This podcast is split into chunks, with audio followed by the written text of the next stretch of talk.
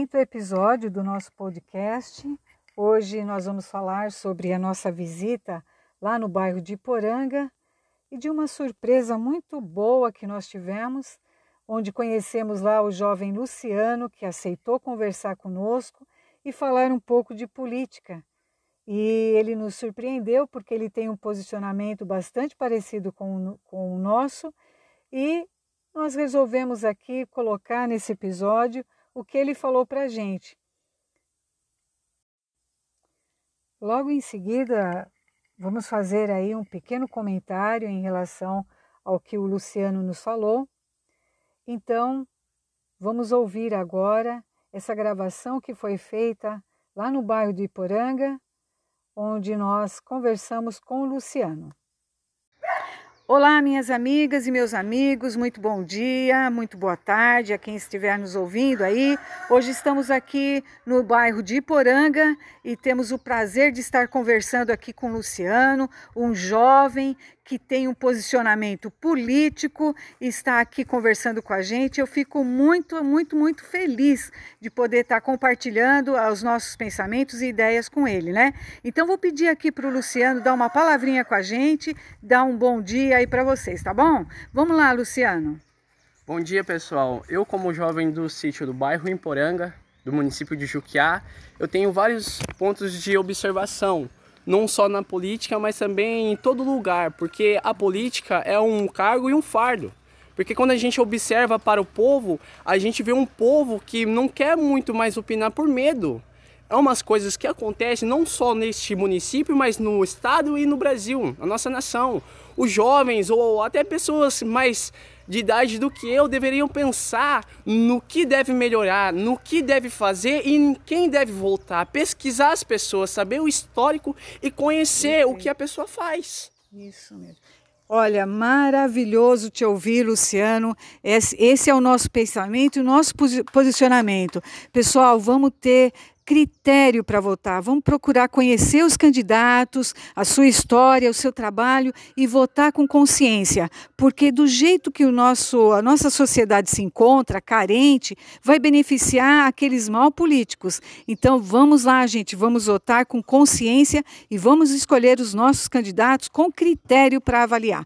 Muito obrigada, Luciano, foi um prazer, viu? E que Deus abençoe você sempre, tá? Tá, que Deus continue abençoando a senhora também. Então tá aí, pessoal, a fala desse jovem aí que trouxe para a gente verdades importantíssimas e eu quero comentar com vocês aqui porque ele falou é, o que a gente vê no dia a dia, né? No dia a dia da nossa campanha, a gente vê as pessoas assim que não querem realmente saber de política. Eles não querem é, receber a gente porque realmente não acreditam mais em ninguém. Eles é, generalizam de tal maneira que para a gente chegar e tentar bater um papo com o eleitor, nós primeiro precisamos saber, primeiro precisamos ouvir o eleitor a falar sobre o descrédito que ele tem em relação a políticos, a política. Ninguém acredita mais. E é uma pena, porque isso não ajuda, né? Porque essa generalização acaba é, prejudicando, porque nem todos os políticos, nem todos os candidatos, candidatas são iguais.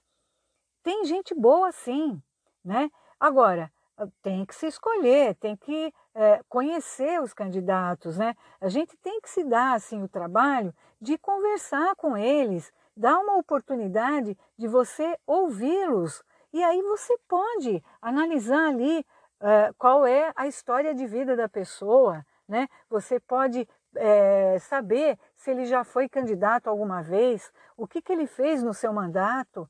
Enfim, ali no, no, na conversa, você pode conhecer e saber o que, que realmente o candidato poderá te trazer.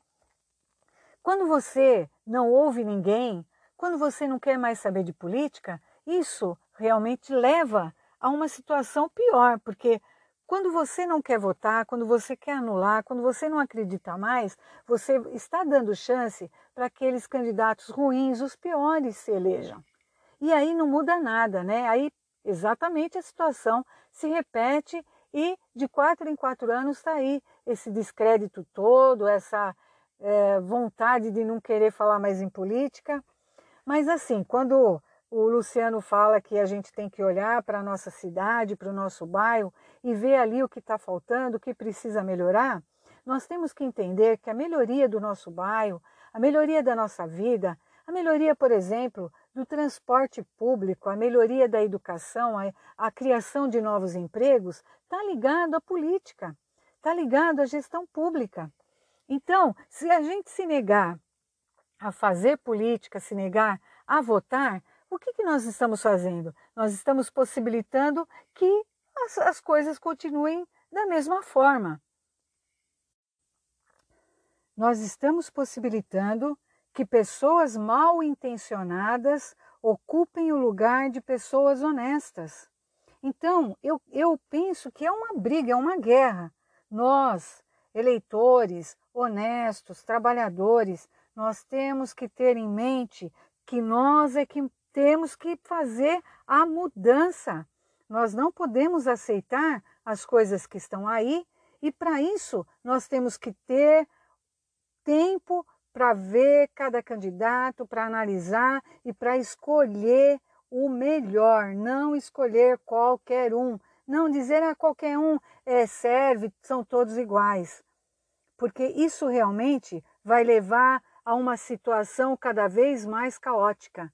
Então, a grande lição aqui desse quinto podcast é o seguinte, gente: nós temos que vencer essa guerra, nós temos que escolher o melhor, nós temos que conhecer o candidato e nós temos que priorizar honestidade.